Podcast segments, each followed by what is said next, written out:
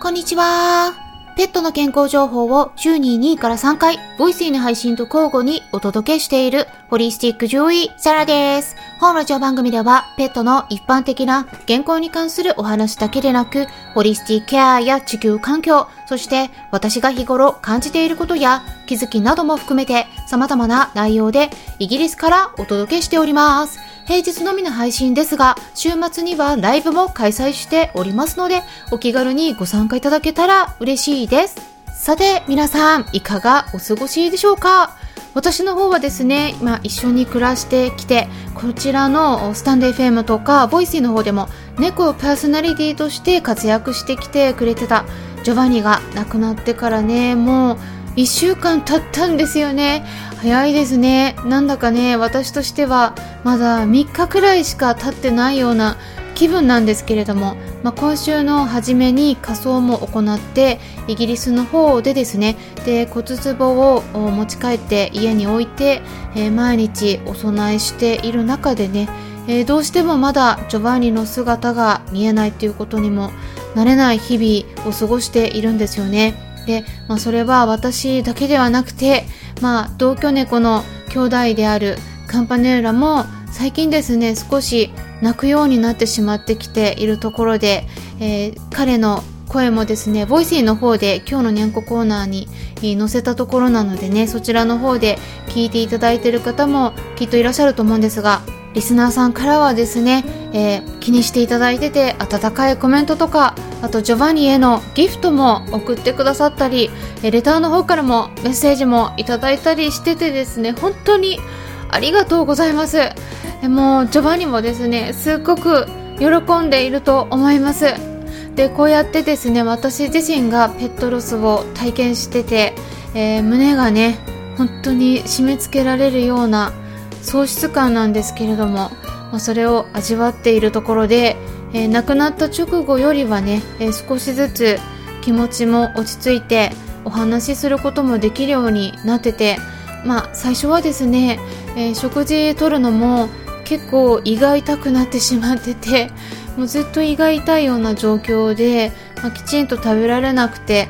えー、夜になっても悲しくて、えー、きちんと眠れていなかったんですが、えー、最近ようやくですね気持ちも落ち着いてきて食事も取れるようになって眠れるようになってきたところです。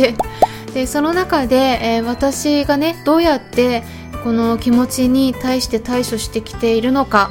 えペットロスをまだ迎えたことのない方にとっても、で、そして、え私と同じように、今、ペットロスの悲しみの真っ只中にいる方もね、いらっしゃると思うので、えそういう方にとっても参考になればと思いますから、え私が実践している対処法6つについてお伝えしてみたいなと思いますので、興味のある方はぜひ最後まで聞いてみてもらえたら嬉しいです。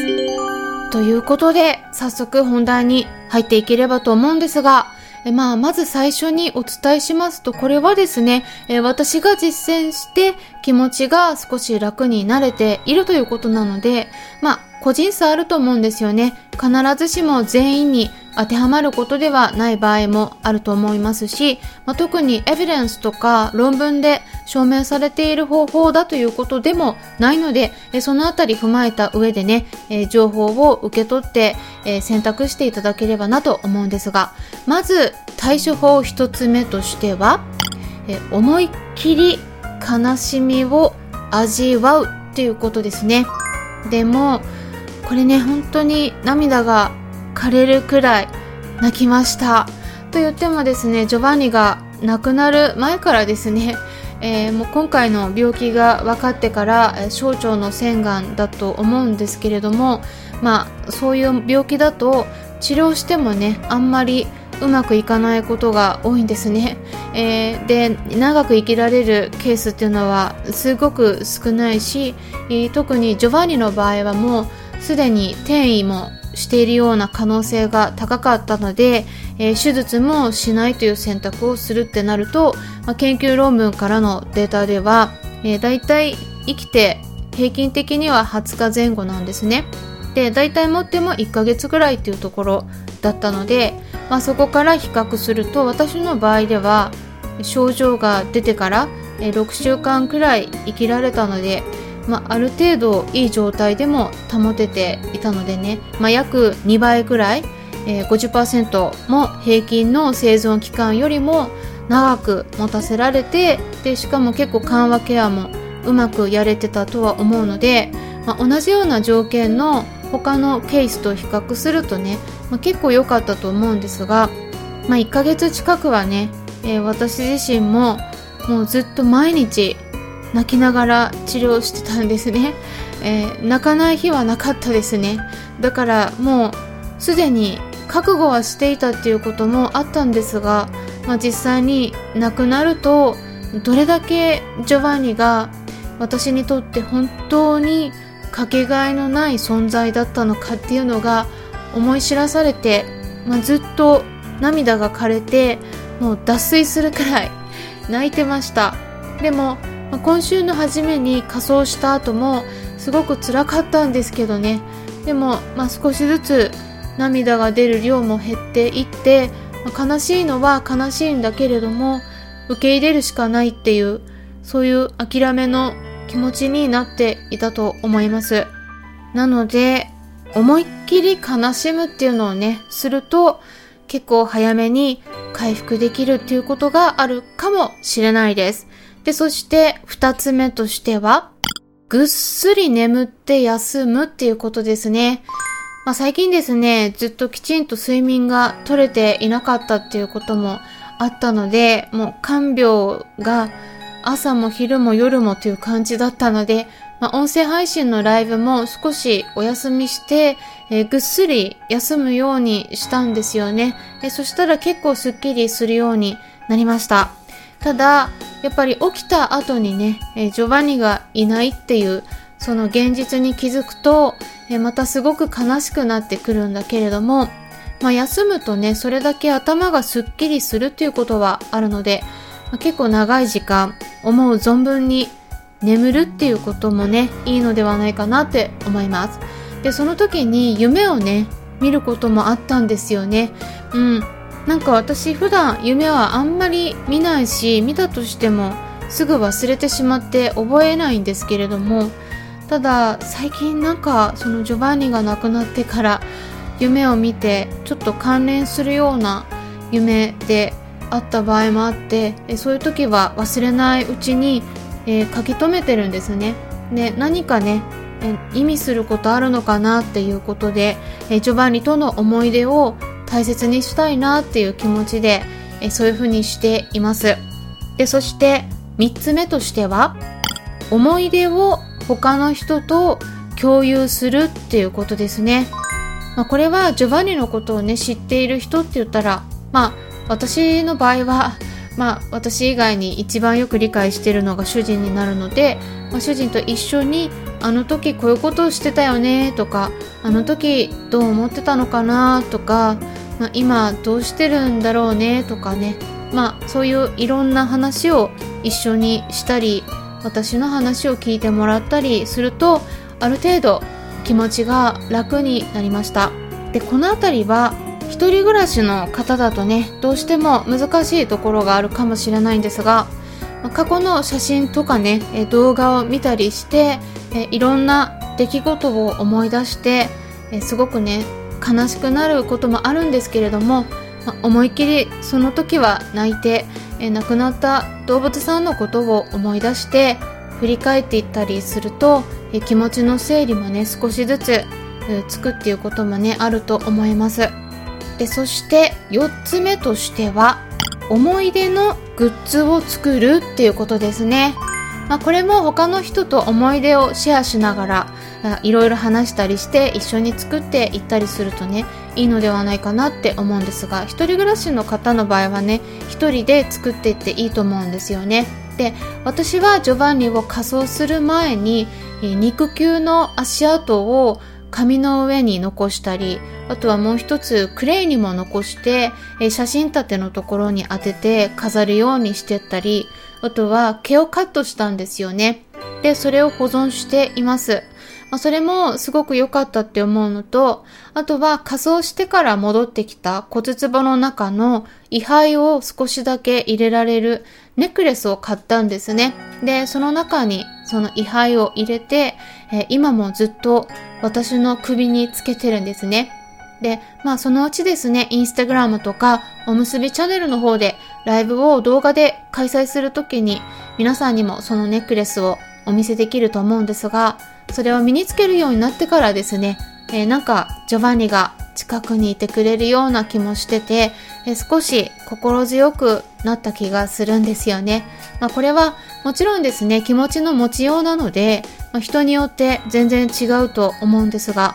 え、何かそういったことをすることで、え気持ちの切り替えもできるようなことがあるのではないかなって思うので、まあ、気になる方、興味ある方はね、やってみるときっといいと思うんですね。で、そして5つ目としては、できるだけお外に出かけて気分転換をするっていうことですね。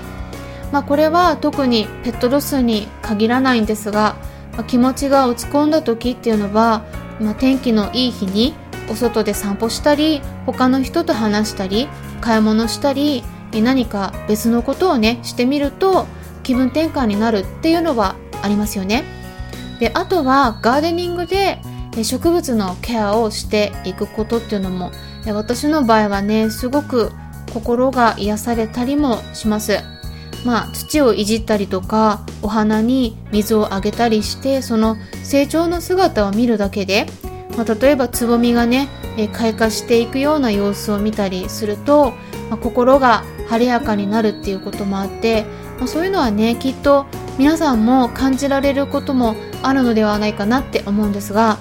植物からそういうエネルギーもらうっていうかね、励ましてもらえるような感覚があるんですよね。ただこういうのは、何でもね相性とかもあると思うので、皆さんにとっての気分転換になるような好きなことをねしてみるといいと思います。でそして最後6つ目としてはこれはですね人によってはねちょっとやらない方がいいって 言われてることなのでね、えー、ちょっと気をつけていただければと思うんですがこれ私の場合ですね、まあ、どうしても私は獣医師なので、まあ、亡くなった時に本当に苦痛が取れていたのかとかきちんと緩和ケアできてたのか私が選択したことが彼にとって本当にベストだったのかっていうのがどうしてもね心に引っかかってるものがあって、まあ、そういったモヤモヤしたような気持ちが心を余計に沈ませていたのでね納得したかったんですね。なので最後亡くなった時のことをね何回も振り返ってたんですね。ただこの亡くなった時を思い出すっていうのはねまあ、やらない方がいいっていうのはね、ちょっと一般的な意見なので、まあ、人によってはね、亡くなった時のことではなくて、やっぱり楽しかった時のことをね、思い出した方がいいよって言われてることなんですが、私の場合は亡くなった時のことをね、何回も振り返ってたんですね。えそれは納得したかったんですね。亡くなるまでの間にジョバンニの健康管理のためにずっとね、えー、カメラを寝床の近くに設置しておいて、録画してたんですね。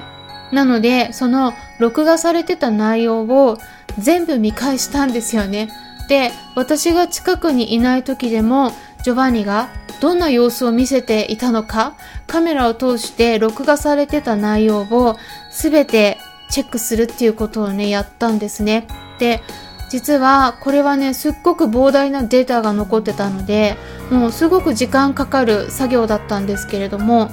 私が行ってきた緩和ケアっていうのは、ジョバンニにとって、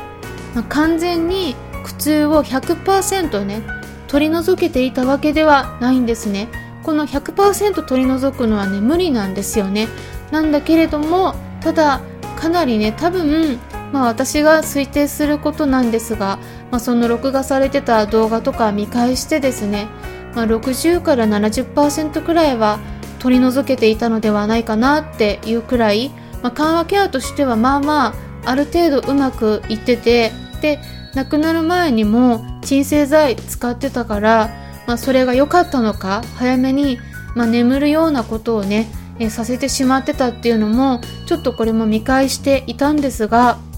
亡くなる前にね意識もほとんど失ってるような状態だったので、まあ、だからこそ苦しむことがなくて、まあ、それで良かったんだって思えるように、え、その過去の亡くなった時のことを振り返ることで、えー、納得できたので、そこからジョバンニの死についてもある程度納得できるように受け入れられるようになりました、まあ、他にもね何かもっといい方法があったのではないかとかねやっぱり振り返って思うことがゼロかって言われればそれはゼロではないんですがその時にできる限りの最善のことをねやり尽くしたっていうのはまあやっぱり振り返ってみてもまあそれはもう胸を張って言えることなのでもうそういうふうに自分の気持ちに折り合いをつけたり納得することでペットロスの悲しみっていうのも少しずつ癒していけるのではないかなって思います。なのでこの最後のね方法については、まあ、人によると思うんですけれども自分がやってきたことについて納得したいっていう方はですね動画を一つ撮影しておいてえー、亡くなった後にそれを振り返ってみるっていうのもいいと思うんだけれども、えー、逆にちょっと心の傷が深くなるリスクもあるのでその点は、えー、ぜひくれぐれも気をつけて考えていただければなと思います。ということで、え今回はですね、ペットロスから立ち直る6つの方法について私が実践していることをお伝えしてみました。この音声聞いてくださっているリスナーさんもこれからペットロスを体験することもきっとあるかもしれませんし、今私と同じようにペットロスで辛い思いをしている方がいらっしゃったら参考にしてもらえたら嬉しいです。で、そして参考になったという方は、よろしければいいねボタンのクリックとか、フォローもしてくださるととても嬉しいですし、もしも周りにこういった私がお届けしている情報に興味のありそうな方がいらっしゃったら紹介してもらえたら、さらにとても励みになります。いつも私の Twitter の方をリツイートしてくださったり、Instagram の方でもいいねボタンを押してくださったり、紹介してくださってる方々、本当にありがとうございます。Many, many thanks です。でそして今週末のライブはお休みさせていただきます。もう少し私の気持ちの方ですね整理つけたいと考えておりますので、えー、来週の方からライブの方再スタートしていきますので、えー、ぜひぜひ楽しみにお待ちいただければと思います。皆さんちょっと物足りない方はですね過去の配信などぜひぜひ参考にしていってください。えたくさん配信してきてる内容が過去の分が溜まっておりますので検索するなどしてねチェックしてみるといいかもしれないです。あとは概要欄のところにねだいたいいつも関連するような内容についても載せておりますのでそちらの方からも飛んで聞いていただくことができるかと思います。それではまたお会いしましょう。ホリスティック・ジョイ・サラでした。